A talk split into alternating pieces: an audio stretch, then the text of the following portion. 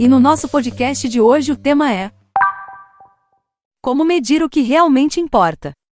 Como podemos definir os nossos objetivos e entender quais são os resultados-chave que dirão se nós estamos a cada passo chegando mais próximo ao nosso objetivo? Vamos entender como a gente pode fazer isso para empresas, equipes e também indivíduos.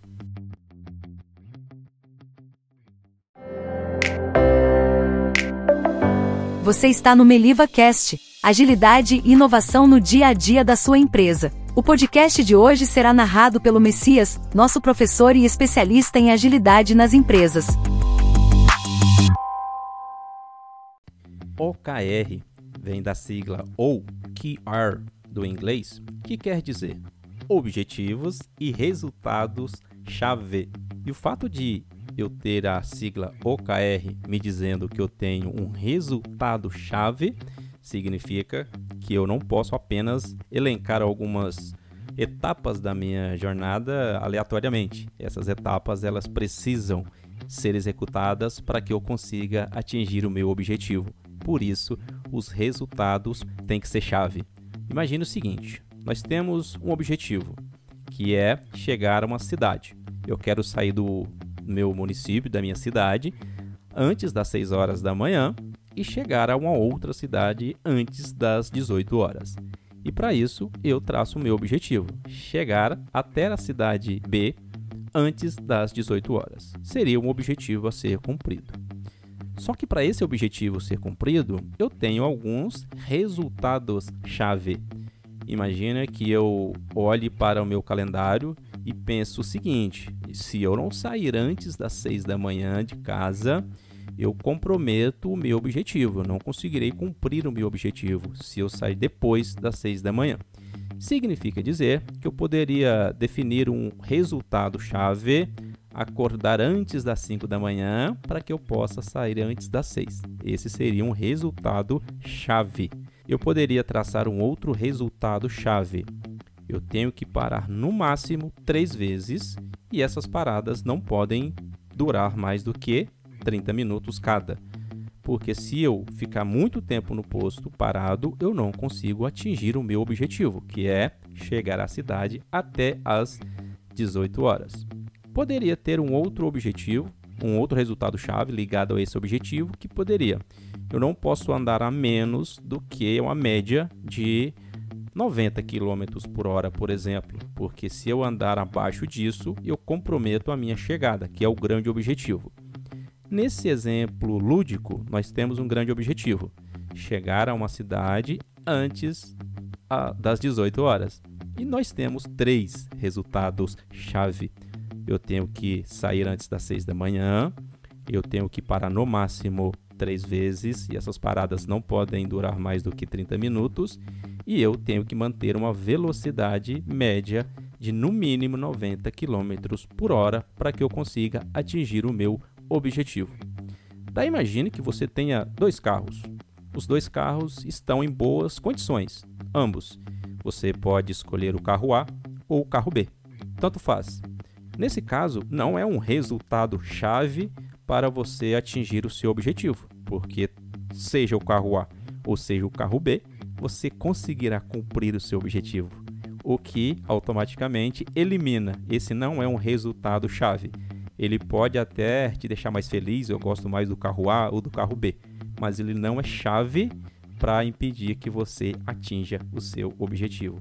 Por isso que todas as vezes que a gente traçar um objetivo dentro de um OKR, o objetivo ele tem que ser claro e os resultados chave realmente precisam ser chave. Não pode apenas ser uma etapa que, cumprindo ou não, eu consigo atingir o meu objetivo. Nesse caso, ele deixa de ser chave. E para que a gente entenda o que é OKR ou OKR, ele é um protocolo colaborativo e essa palavra colaborativo faz com que ele permita com que as metas, que são os objetivos, sirvam tanto para empresas para equipes e também para indivíduos. Quem definiu isso foi o John Doerr, foi o precursor do OKR, implantou isso em grandes empresas, trabalhou na Intel, implantou na Google e grandes outras empresas também. e ele definiu que o OKR é um protocolo que deve ser colaborativo. Por isso que a gente quando declara um objetivo, a gente precisa intercalar esses objetivos com outras pessoas e talvez com outros objetivos dentro da organização, não podendo ser apenas algo isolado. E o OKR, ele tem a característica de o objetivo, ele tem que ser algo a ser alcançado, ele tem que ser desafiador, motivador, ele não pode ser desmotivador. Naquele exemplo que eu usei de chegar na cidade, imagina se a gente colocasse uma cidade que tem entre a cidade A e a cidade B, nós temos 800 quilômetros e eu colocaria um desafio para chegar até o meio-dia. Isso não é motivador, isso é desmotivador, porque eu sei que eu não conseguirei fazer isso. Mesmo se eu colocar os meus resultados chave ali, eu não consigo. Por isso que o objetivo ele tem que ser motivador. E uma sugestão que o próprio John Durr fez é que o ciclo de OKR ele dure três meses, porque a cada ciclo você vai olhando se o resultado chave está sendo cumprido e talvez pode ser que a empresa ela tenha um grande objetivo, aquele objetivo maior, e a cada ciclo de OKR o time se reúne para fazer uma revisão para saber se realmente estamos caminhando em busca do grande objetivo ou se precisamos fazer alguns ajustes. Por isso, a sugestão de ser no ciclo de três meses. E olha só que legal: se uma empresa define a sua estratégia anual, por exemplo, a cada três meses ela pode fazer uma revisão. Janeiro, fevereiro, março, faz uma revisão. Abril, maio, junho, outra revisão. Julho, agosto, setembro, a terceira outubro, novembro, dezembro, a quarta revisão, fechando o ciclo, quatro ciclos de OKR dentro do ano. Por isso que aqui na nossa jornada nós falamos muito sobre estratégias adaptativas. Muitas coisas podem mudar dentro de um período curto de tempo e o OKR ajuda a fazer essa revisão a cada ciclo de três meses. Por isso a sugestão que um ciclo de OKR ele tenha três meses.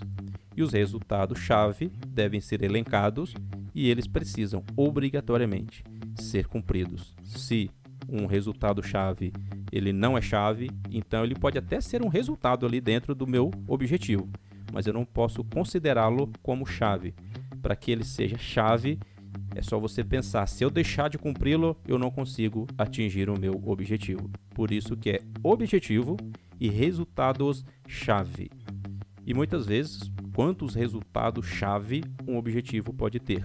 geralmente não são muitos. São muitos resultados que um objetivo pode ter, mas chave geralmente são poucos, três, quatro, porque sem eles aquele objetivo não é cumprido.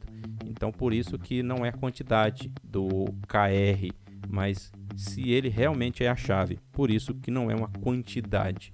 É a qualidade quantos KRs um objetivo pode ter. Normalmente não são muitos e como que a gente separa o que é um objetivo de resultado chave. O objetivo ele tem que ser aquela coisa motivacional que faz com que o time trabalhe, ele tem que ser memorável. Imagine a nossa viagem, eu tenho que chegar até às 18 horas, eu não posso me esquecer disso durante toda a viagem, porque se eu esquecer disso, eu estou esquecendo o meu objetivo. E todo time tem que olhar para aquele objetivo, ele tem que ser memorável. Todo time tem que lembrar dele a todo tempo. Normalmente eles são qualitativos, porque eu tenho que chegar até o momento, eu posso até pensar, tá, 18 horas é um número, mas ele é um objetivo que ele pode ter um número, mas ele pode ser qualitativo. Mas uma das características principais de um objetivo é que ele tem que ser motivador e nunca desmotivador. Eu quero chegar até a minha cidade às 18 horas, por isso que eu não posso me desviar do foco. E esse objetivo está ligado a um propósito maior. Por exemplo, imagine que essa viagem faz parte de, da sua vida e você é uma pessoa que não gosta de chegar atrasado. Seu propósito é: eu sou uma pessoa que horário definido tem que ser horário cumprido. Então esse objetivo está ligado ao seu propósito. E o que, que é o resultado chave? Geralmente eles são mensuráveis. Eu tenho que conseguir medir o meu resultado. Se eu sair antes das 6 horas da manhã ou não, eu consigo medir. Por isso que ele é mensurável. Eu consigo medir se eu parei três vezes ou não, é mensurável.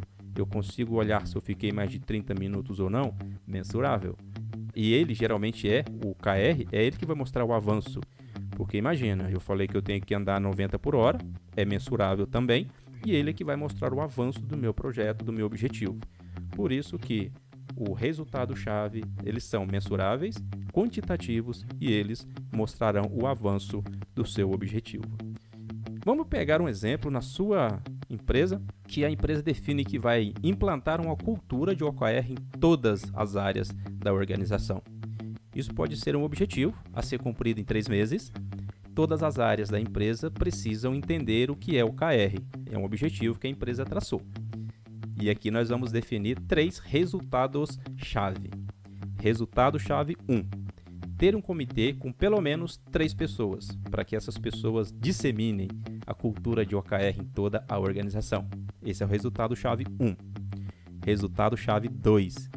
Capacitar duas pessoas de cada departamento da empresa em OKR. Percebam que implantar uma cultura de OKR em todas as áreas, não em todas as pessoas no primeiro momento, isso, um resultado-chave é que cada área eu preciso ter pelo menos duas pessoas capacitadas.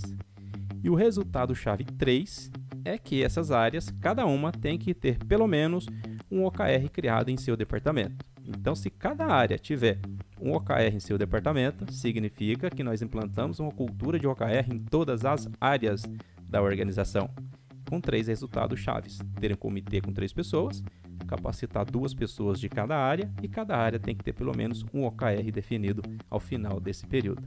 E com isso, uma cultura de OKR é implantada em todas as áreas de uma organização. E isso poderia estar ligado ao propósito da empresa, aquelas metas de longo prazo, de um a três anos. Só que a empresa não fica apenas olhando lá para o, o ano 1, um, ano 2, ano 3. Ela olha para esse período mas pensando nos próximos três meses. Como é que a cada três meses eu preciso ajustar a minha estratégia, olhando o que está mudando, se o mercado está mudando, e eu tenho que fazer as minhas adaptações. Por isso que o OKR ele ajuda a estratégia ser mais adaptativa, olhando ciclos trimestrais. E o OKR ele tem essa característica colaborativa. Você pode ter vários objetivos trimestrais dentro de uma organização, mas normalmente esses objetivos eles estarão olhando para um grande propósito da empresa e também para as metas que a empresa precisa alcançar. Defina seus objetivos, trace os resultados-chave, seja na sua empresa, seja com sua equipe ou mesmo na sua vida pessoal. E a cada etapa, faça os ajustes, porque é importante a gente olhar a longo prazo mas a cada passo que a gente dá, precisamos olhar se aquele passo realmente ele está nos levando para alcançar o grande objetivo.